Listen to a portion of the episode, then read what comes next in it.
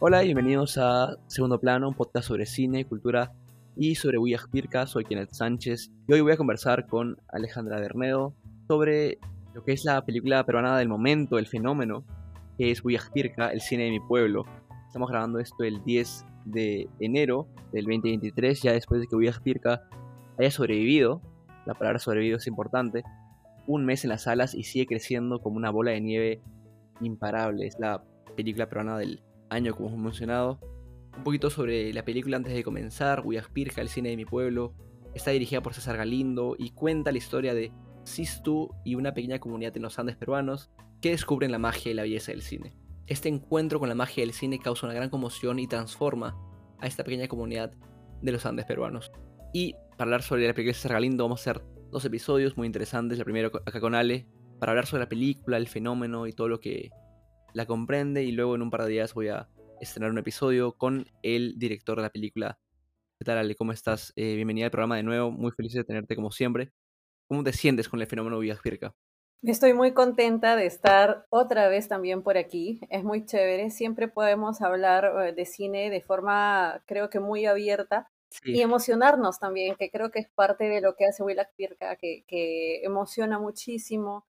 Creo que es una película hecha con el corazón, realmente con el corazón en la mano, con el corazón en los ojos, con el corazón en la cámara, pero el fenómeno, como lo comentas, que ha sido que inicialmente tuviera tan poquitas salas y de pronto fuera creciendo cada vez más, incluso en medio de la semana cinéfila, es decir, al medio del lunes, de pronto ya se estaban agregando más salas porque más personas lo reclamaban o al menos tenía uh, llenos en las otras, eh, en los otros complejos en donde se encontraba.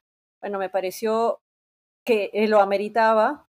Es alucinante lo que puede hacer el boca a boca y es también muy triste lo poco que se hace por películas que tienen una historia tan emotiva, tan bien contada y tan... Eh, todas las historias son necesarias, pero digamos que esta, sobre todo por eh, lo que nosotros vivimos en el Perú, es mucho más necesaria todavía y que no se le haya dado al inicio la suficiente importancia, que la hayan puesto apenas en un par de lugares eh, para que pueda ser vista, me preocupaba mucho. Felizmente la gente ha podido, a través de la propia emoción que tienen, decir que tiene que verse la película. Necesitamos mucho más, obviamente, pero qué bueno que ha podido crecer eh, en cantidad de salas y de espectadores. Y ya va por su quinta semana, me parece, así que ojalá que continúe más.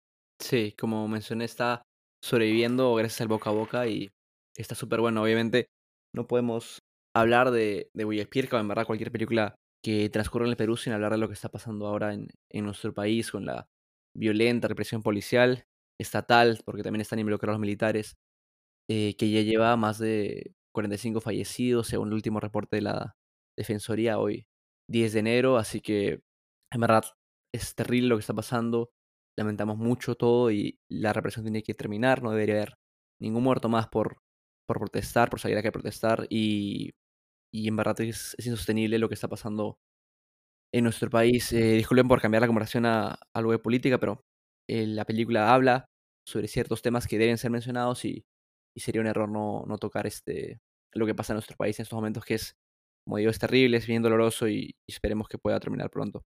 Sí, eh, es bastante chocante. De hecho, hace unos días, cuando ya estaba fuerte la represión policial, porque desde el día uno en que Dina Boluarte asumió el cargo de presidenta, todo fue bastante violento.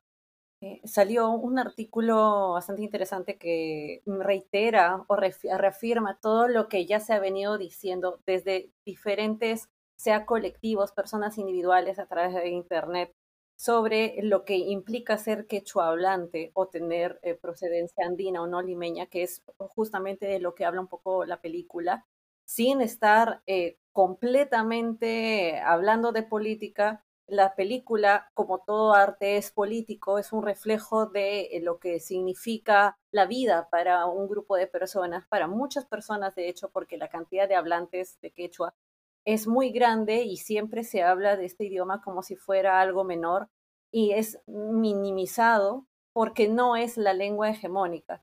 El artículo que lo pueden encontrar como la suerte de hablar español, me parece, o, del diario El País, Me parece uno de los que, si quieren darse una lectura, pueden hacerlo, porque efectivamente vean nada más cómo es que todo lo que se hace, todo lo que se crea, toda la educación, de, digamos, superior, suele ser dirigida en español.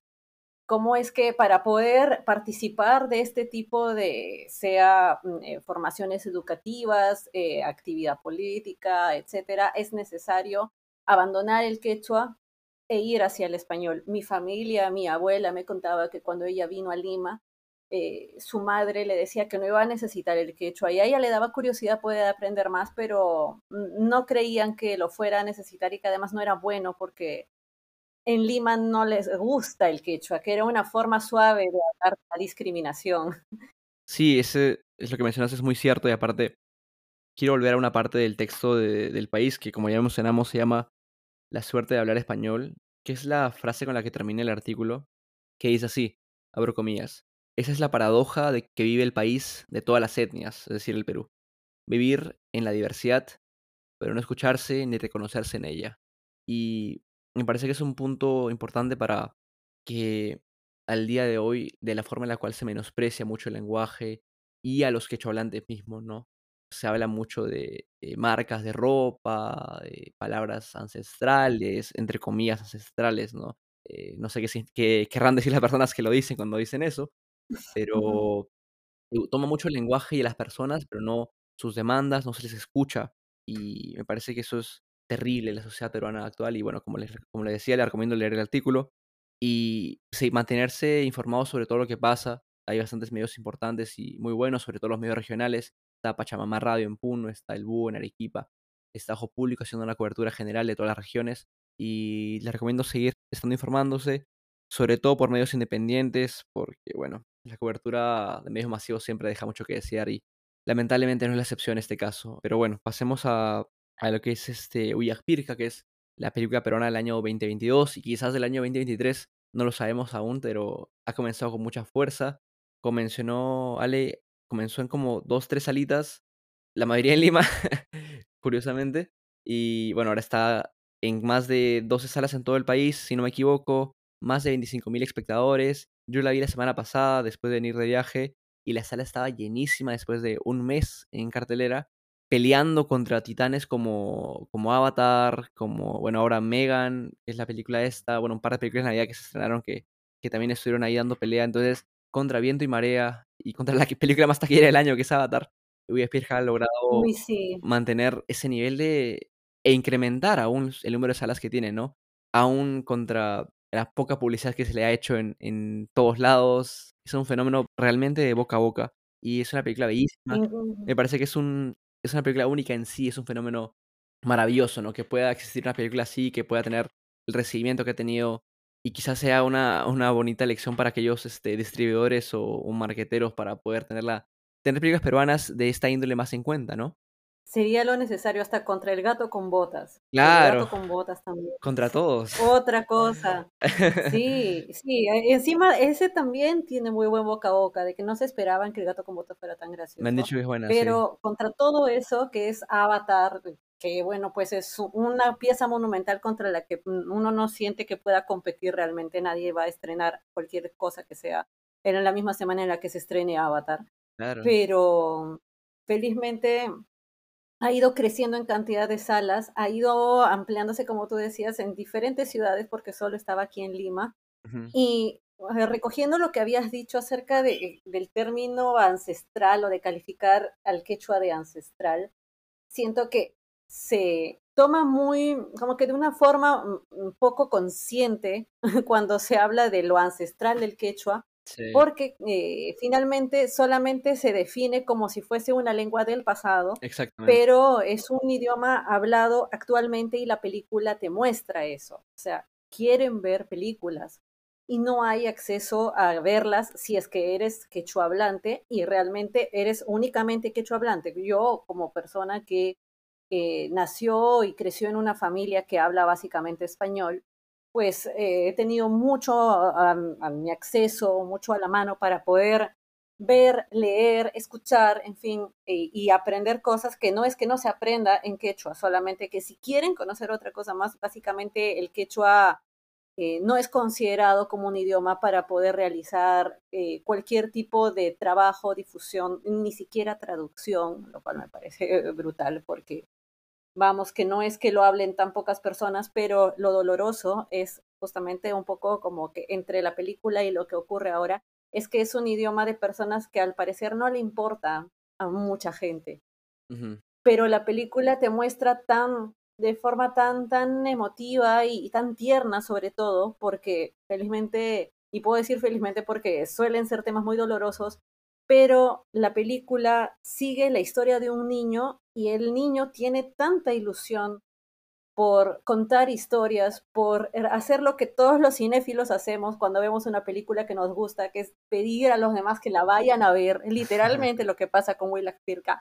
Entonces, yo veo esto y siento que aquí hay una persona, al menos en cuanto a César Galindo, que ama el cine y que también tiene un profundo respeto y conciencia de eh, las ventajas que él ha tenido dentro de su eh, bilingüismo, porque también habla quechua, pero al mismo tiempo, eh, cómo es que hay más que hacer y que el cine puede ser esta herramienta también comunicacional y artística para poder hacer que todos nosotros podamos conocer de forma muy sensible y, también feliz lo que significa ah, experimentar el cine y querer que los demás lo experimenten sin ningún tipo de límites, sin barreras, sin ningún tipo de, de valla geográfica, ni tampoco de idioma, ni cultural, porque debería ser para todos. Sin duda, y la película comienza con, con eso, con Sisto y su comunidad eh, encontrándose con la magia del cine, con la belleza del cine.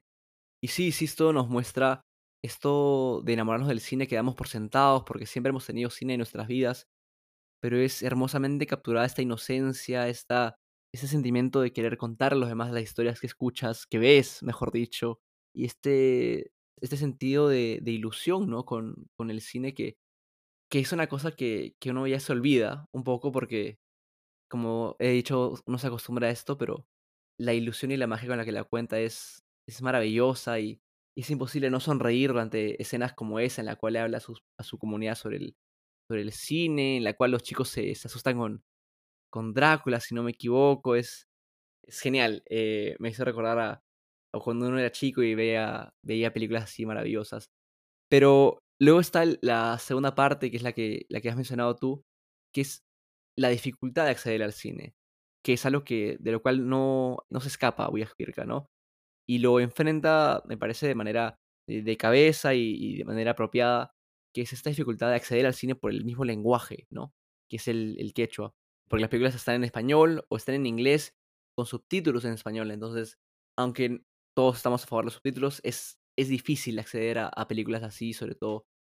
Entonces, esta barrera de lenguaje y esta barrera geográfica también es importante y la tocan en Wikipedia y, y las discusiones que se dan alrededor de esto me parece que son muy interesantes, porque además de ser una película que habla sobre la maravilla del cine, la magia del cine, también ataca estas problemáticas, ¿no? Que son válidas y también pueden hablarnos a la, a la realidad que tenemos ahora, ¿no? Que es Wikipedia tuvo una barrera geográfica inicialmente, que fue la de solamente se estrenó en dos cines en Lima y en un cine en provincias. Entonces, esto va más allá de solamente la película, ¿no?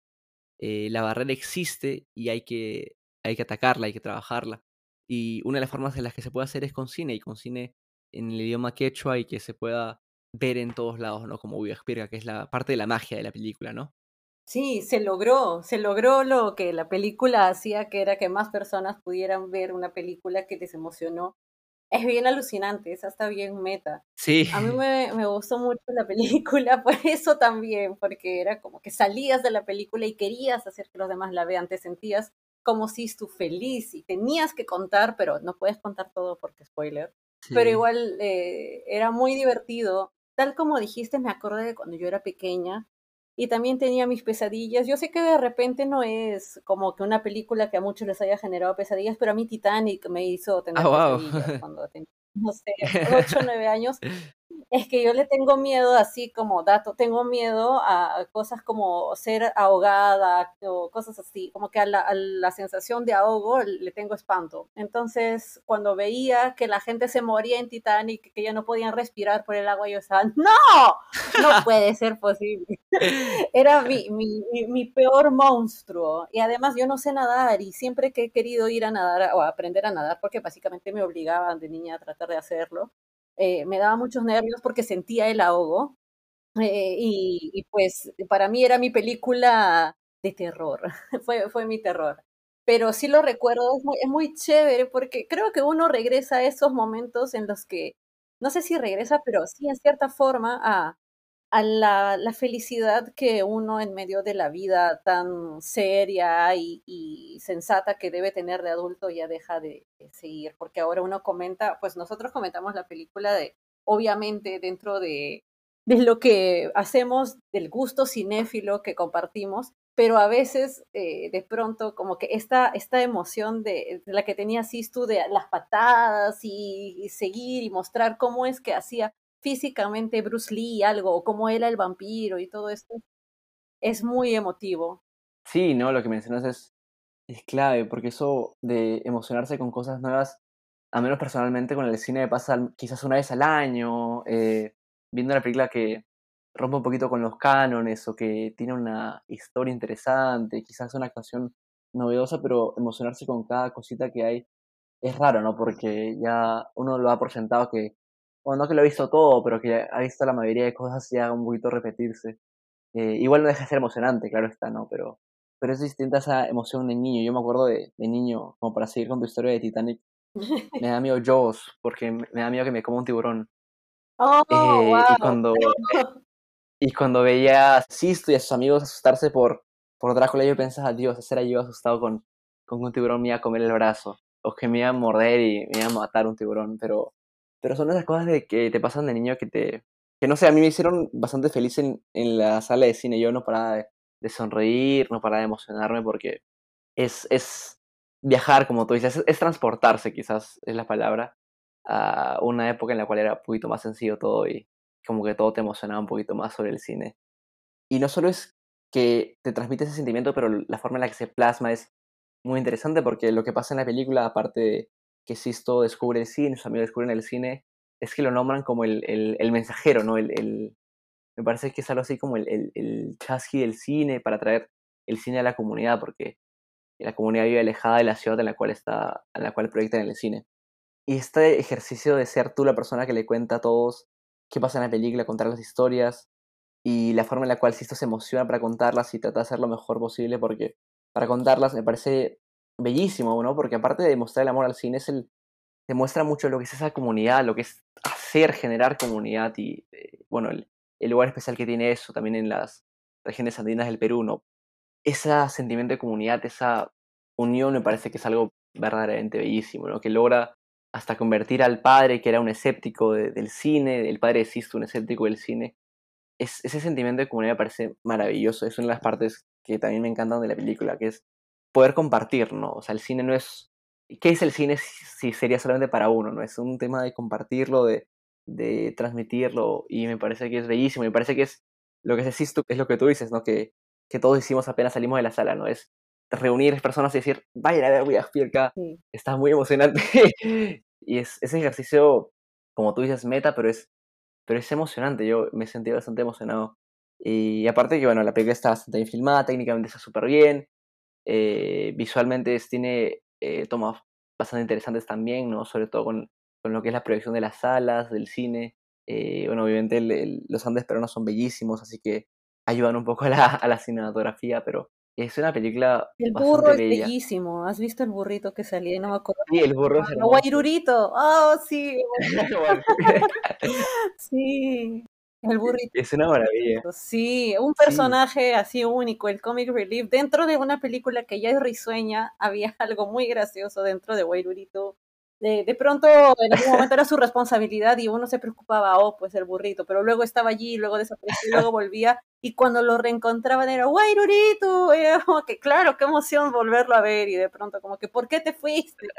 Era muy, era muy tierno, es muy lindo. Si alguien que escucha no ha visto aún la película, pues que la vea y va a reconocer que Guayrurito es un personaje único, eh, un actor de reparto.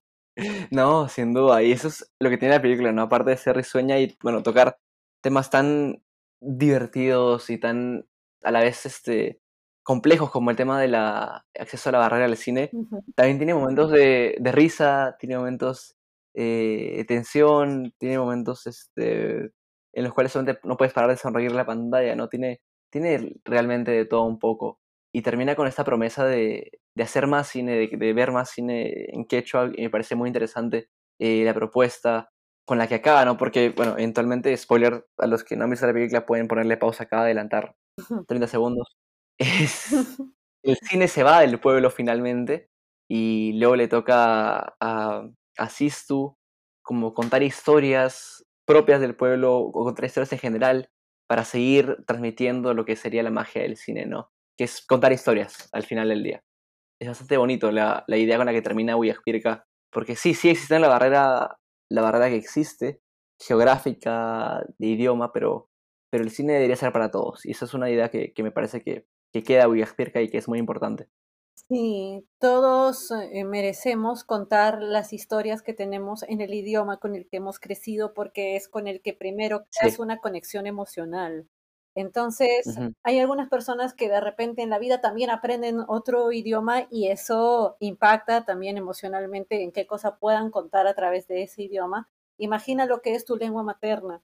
Entonces, a pesar de que nosotros podamos de repente hablar muchos idiomas, yo, bueno, no es que hablo un montón, pero sí hablo unos cuantos, eh, eh, difícilmente cuando uno quiere expresar algunas cosas lo hace de la misma forma en un idioma que en otro para algunas cosas usamos de repente algunas palabras, no sé, de repente estoy feliz y quiero contar algo y, se me sale algo, no sé, en inglés o en otro idioma, pero de pronto voy a decir otra cosa. Y si estoy, digamos, eh, eh, sorprendida por algo que ocurre en el partido, en el fútbol, y yo ahí sí hablo en español, pero no, no puede salirme otra cosa.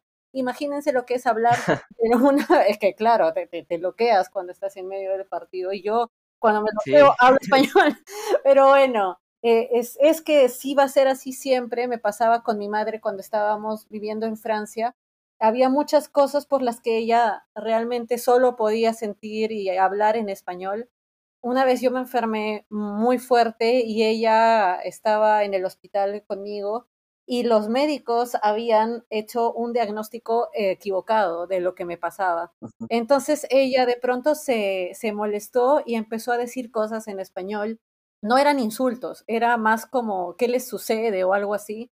Y, y, la gente no sabía qué decirle y pensaban que hablaba japonés, cosa que me sorprendió porque no se parece el japonés al español. Claro. Sin nada, pero bueno, me llamó la atención y luego ella me dijo que solamente se le había salido. Y es un poco como que me recuerda a la escena, ya que estamos hablando de cine, la escena final de Magallanes, no sé si ya la hayan visto quienes escuchen, pero ahí está la fuerza del idioma y del quechua específicamente, un idioma silenciado básicamente, eh, dejado de lado. Se tiene que hablar, se tiene que ser posible que alguien que habla quechua y siente en quechua pueda expresarse en quechua a través de lo que quiera, incluyendo el cine, y que se sabe, tiene, va a tener una audiencia definitivamente.